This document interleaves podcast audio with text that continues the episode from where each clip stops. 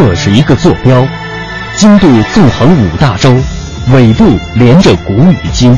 这是一颗水珠，迎着阳光折射不同的语言与文明。打开沟通与对话的大门，感受智慧的神奇与伟大。文化之旅，文化之旅。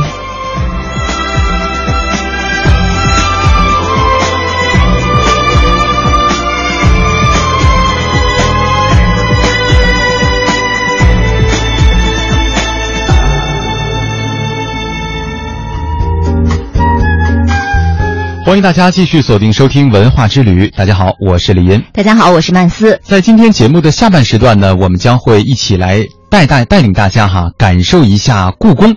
其实说起故宫来呢，很多朋友说我已经很熟悉了呀，对吧？不就是皇上原来住的一个宫殿吗？没错。现在它成了个博物院吗？对吧？这是很多人一个既定的一个思路。但是今天我们要另辟蹊径的去感受一下故宫的历史变迁。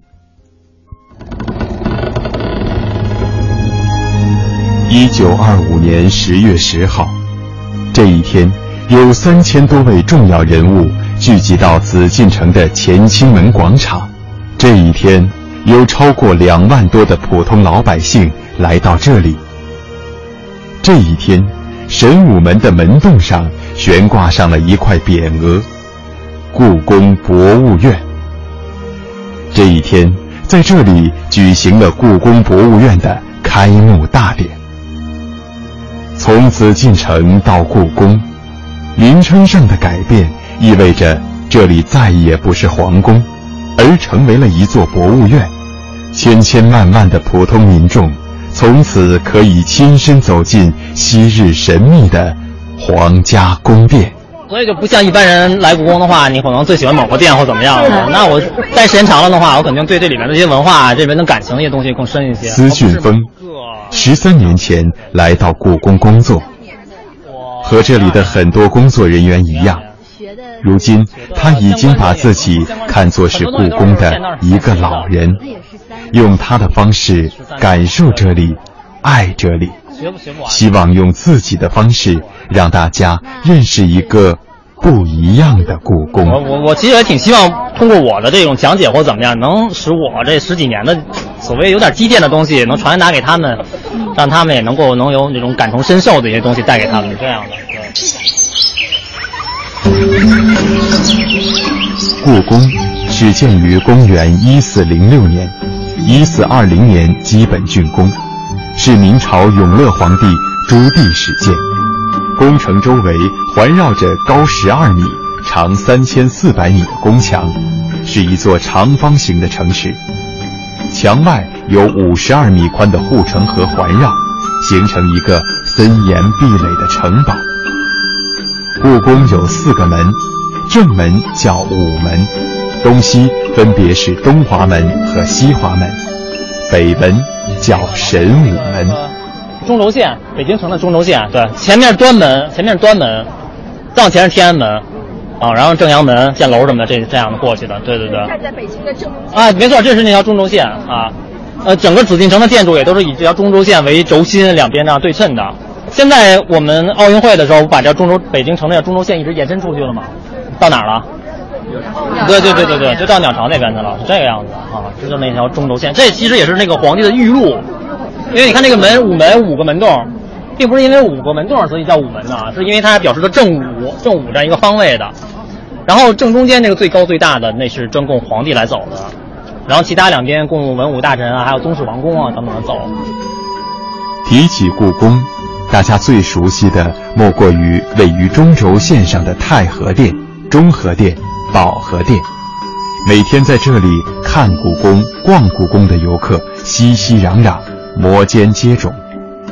然而，与中轴线的拥挤形成强烈反差的是，故宫武英殿书画馆、典籍馆、文华殿陶瓷馆、宁寿宫珍宝馆等区域的观众屈指可数，而这里却展出着故宫宫藏珍贵文物，极具艺术价值。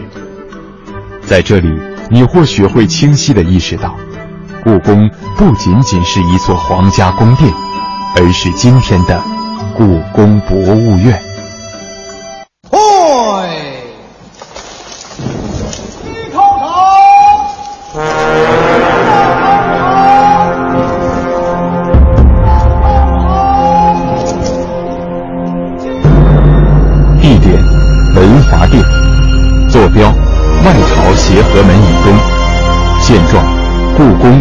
陶瓷馆。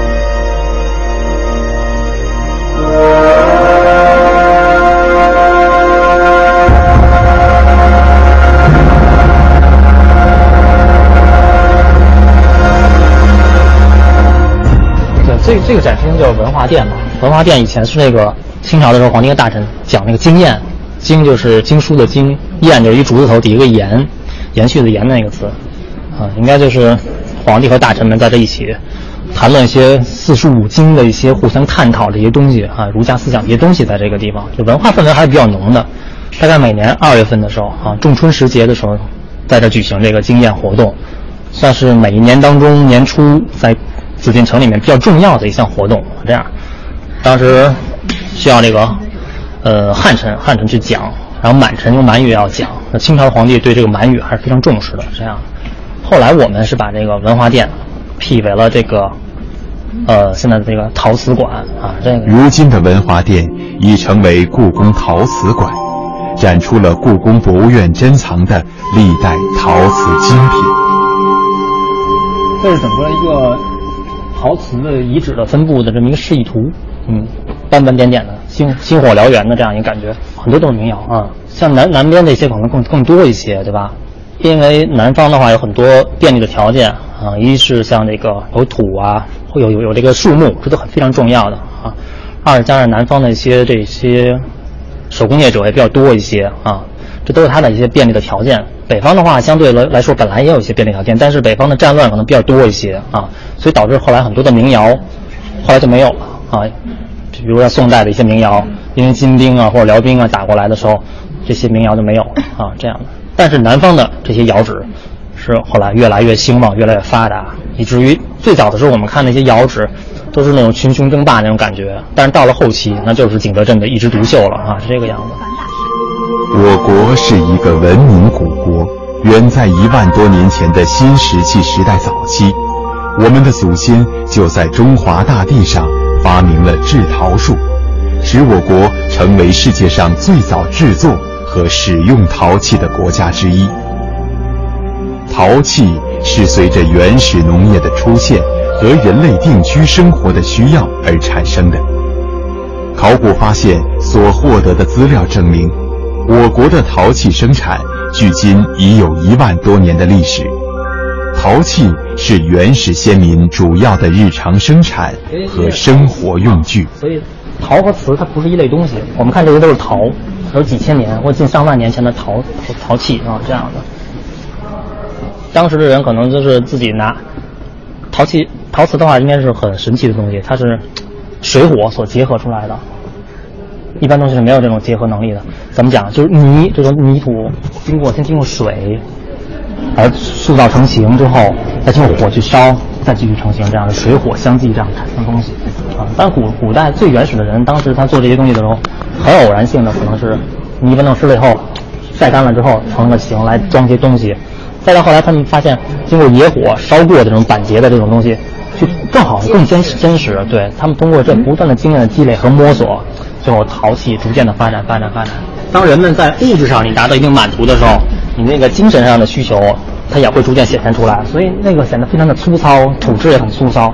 但到后来，慢慢的人们会把这些胎胎胎呀、泥呀淘得非常细，淘得细之后呢，通过很好的窑去烧啊，改进它那种烧造的工艺，然后在上面装饰出很多的这种想象的图案也好，或者现实当中的图案也好，就越来越美观，越实用和美观都是相结合的这样的。像那边是灰陶啊，或者红陶啊，啊，这边还有白陶啊、黑陶啊，这种陶艺又开始很蓬勃发展起来了。那么，当它蓬勃发展到一定程度的时候，估计也是这种它该衰退没落的时候了。就是陶器慢慢的在向瓷器去过渡，就人们改进了烧造的技巧，还有这个胎质之后，慢慢的就烧结出了这种，中间是原始瓷，原始瓷的一种过渡，就陶器和瓷器中间的一个过渡，就原始瓷。陶的烧造温度的话是比较低一些的，瓷器的烧制温度达到一千两百度以上的。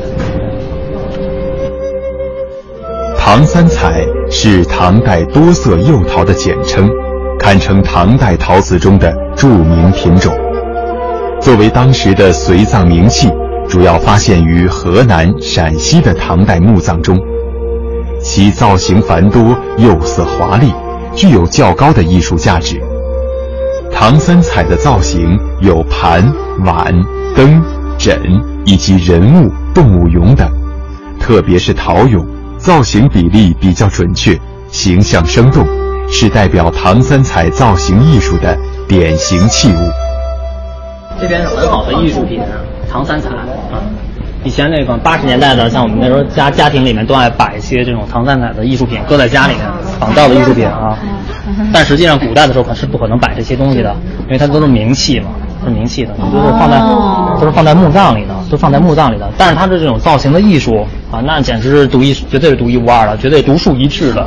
但是它能完全反映出当时唐朝那么一个国家、那么一个民族的那种一种很蓬勃、很那种那种气势。但当时的话，它的釉色的话还不能够完全掌握，所以它那色彩也都比较单一一些，就这几种色彩。嗯，而且你注意，他们的脸上，他脸上都没有敢涂。涂色彩啊，涂色彩，对，因为它的釉的流动性都非常大。我估计当时的你在脸上涂的话，上完了之后估计就花了。但实际上，我们看那个人，那个那个这个武士俑的话，他脸上是有彩的，嗯，就跟我们看的那个兵马俑一样，秦始皇兵马俑一样，兵马俑身上是有颜色的，嗯，只不过那种颜色不是釉，不是你烧制上这种釉可以经过这么多年不变的。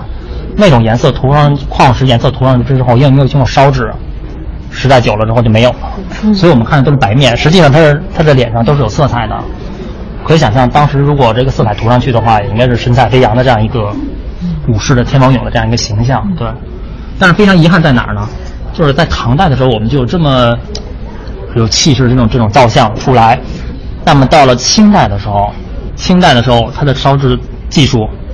成型技术，包括这种釉的技术，都已经非常高超了。但到了那个时候的人们却没有再去做出这种这种生肖、生像啊这种器物出来。每个时代都有遗憾，每个时代也都有自己的精彩。说到陶器，就不得不提五大名窑。宋代时有五大名窑之说，始见于明代皇室收藏目录。宣德鼎遗谱上面记载，内库所藏柴、汝、官、戈、钧、定民窑器皿，款式典雅者写图进城。清代许之衡的《引流斋说辞》中说：“吴华制瓷可分三大时期，曰宋，曰明，曰清。宋最有名之有五，所谓柴、汝。”官歌定是也，更有钧窑亦甚可贵。由于柴窑至今未发现窑址，又无实物，因此通常将钧窑列入，与汝官歌定并称为宋代五大名窑。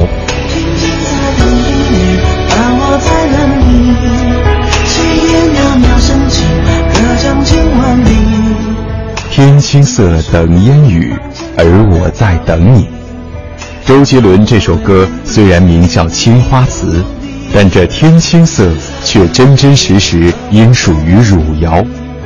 汝窑是我国传统陶瓷烧制工艺中的珍品，宋代五大著名瓷窑之一，始于北宋晚期。因为窑址在汝州境内，所以被称为汝窑。在故宫陶瓷馆的一个角落里，你会遇见汝窑，遇见一段精彩。那这里应该是最精彩的吧？但是最精彩的东西却被摆在这个角落里。嗯，如果你要不知道的话，那可能这个地方被错过了。对，那当时周杰伦唱那个《天青色等烟等烟雨》那个。但是那歌的名字叫《青花瓷》，对吧？嗯。但是他唱的这个歌词里面东西，和和那歌名是不对的，对。对，天青色，天青色实际上就是就是这些汝窑这些东西的颜色啊。据说它是以那个玛瑙磨玛瑙磨碎了之后，融到它那个釉里面去，然后最后烧结烧结出来这种颜色。汝窑的特色，嗯，器件都非常非常小，而且上面有非常小细小的开片，嗯，那么特别少，非常少，这都属于皇家专用的，而且烧制时间很短，因为北宋后来灭亡了嘛，这属于北宋的窑址啊。中国陶瓷大家族中的钧瓷很特别，很另类，在中国陶瓷史上也有着与众不同的地位。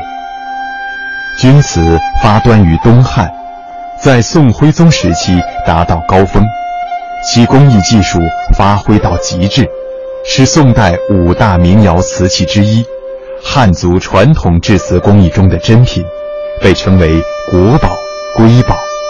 以独特的窑变艺术而著称于世，素有“黄金有价，钧无价”和“家有万贯，不如钧瓷一件”的美誉。叫“出窑一色，出窑万千”，因为它这种釉是不定性的，流动性非常大。那么出窑之后，它完全没有一个，好比你这个器型可能是一样，但你这个釉色，包括釉的那个流动性是完全没有完全一样的。那么更多的话，它都都是作为皇家的那个花盆来使用的，这个样子啊。底下你都能看到上面有刻的字，工匠刻的上面字，还有写的“建福宫花园用”啊，或者是某某某花园来用。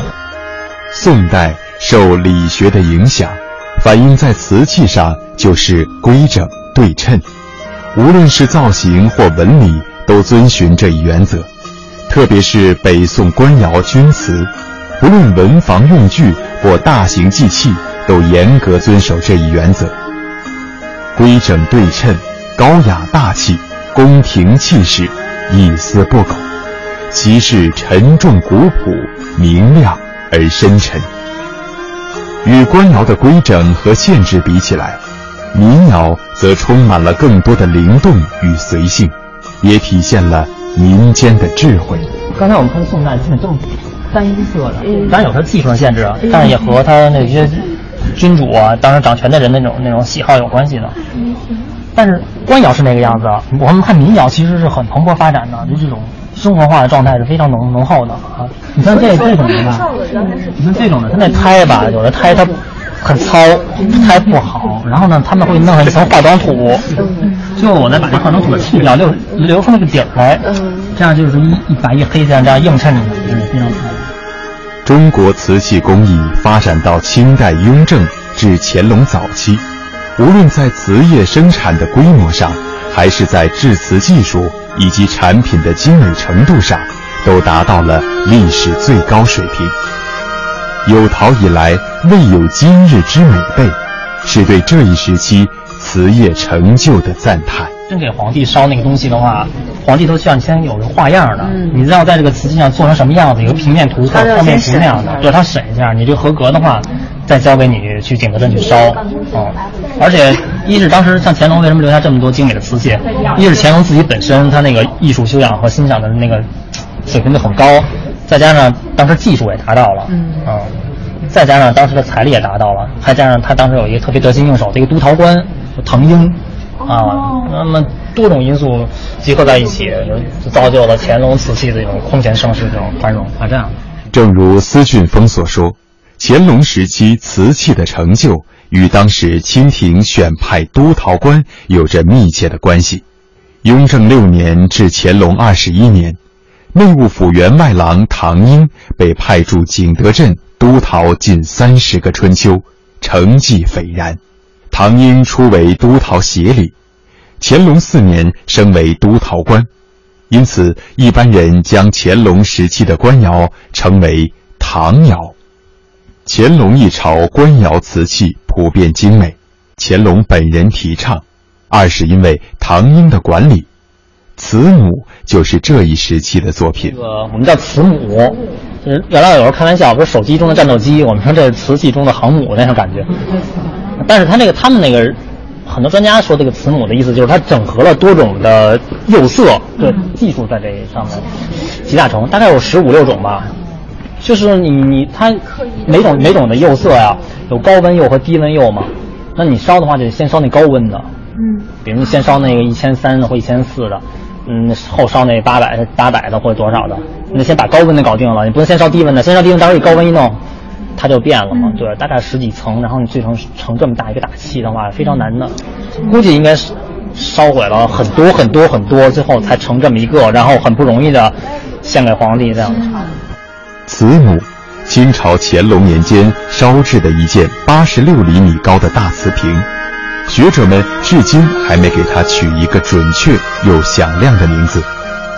一些权威图录上称其为“各色釉大瓶”，还不如约定俗成的慈母好听。此瓶集高温低温色釉和釉下彩、釉上彩于一体，其烧制工艺繁复至极，至今无法复制。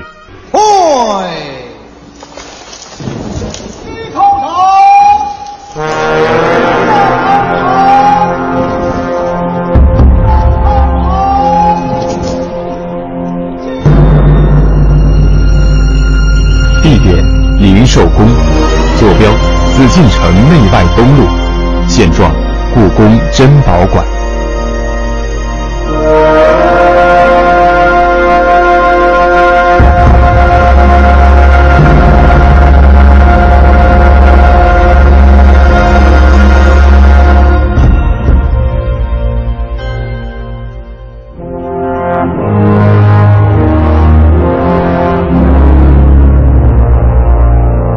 宫区是乾隆皇帝为自己退位之后准备的太上皇宫殿，在紫禁城内外东路，占据了东北部一大块长方形的院落。区域就是叫做以前叫做宁寿宫，再早的我们就不说了啊，我们就还是说清代的这种吧。康熙把他的一些妃子，呃，是让他们住在这个地方的，呃，其中有一个人叫温惠皇太妃，好像是这个样子，这个人。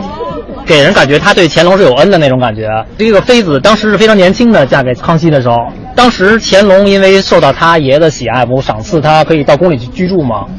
那么，乾隆和他爷爷大概相处了有半年的时间，后来老爷子就去世了。那么这半年时间他们在一起的时候，可能这个太妃对乾隆也是非常照顾的。因为嫁给康熙的时候也很年轻，所以他就一直能够活下来，一直活着活着活着，一直住在这个这个区域里。哦。那么乾隆其实也在等啊等啊等。为什么呢？因为乾隆当年他继位的时候，他说了许下一个诺言，说我在位我不能超过我爷爷。康熙在位六十一年，那么乾隆的话就得是六十年。对，那么他二十五岁当的皇帝，六十年的话就应该是八十五岁。所以乾隆他自己也没想到自己能活这么长，但是他不断的活呀活呀活呀，他觉得他这个目标有可能会实现。那么有可能会实现的话，我就得给自己建一个太上皇的宫区。那么选在哪儿呢？那边是慈宁宫，慈宁宫他妈妈住着呢，在那边，中间是中轴线。再往就只有这边一个非常狭长的这么一个地带了。那么他就一直一直在想着，在乾隆三十三年的时候，这位这位老太妃去世了，大概有八十多岁了，她去世了。那么等乾隆是很很讲究孝道的嘛啊，因为古代的话，儒家思想也是孝为先的嘛，所以乾隆就等这个去世之后，开始修建这个宁寿宫的这么一个区域，作为自己将来归正的时候养老的地方啊。只不过现在我们故宫博物院把这个区域。改成了珍宝馆，那么这里边珍宝大多数也都是乾隆的珍宝，等于这么这么个情况。那么一进珍宝馆的话，一下看到的就是这这个地方就是九龙壁啊这样的。北海是有一个，那是双面的，这是有一单面的。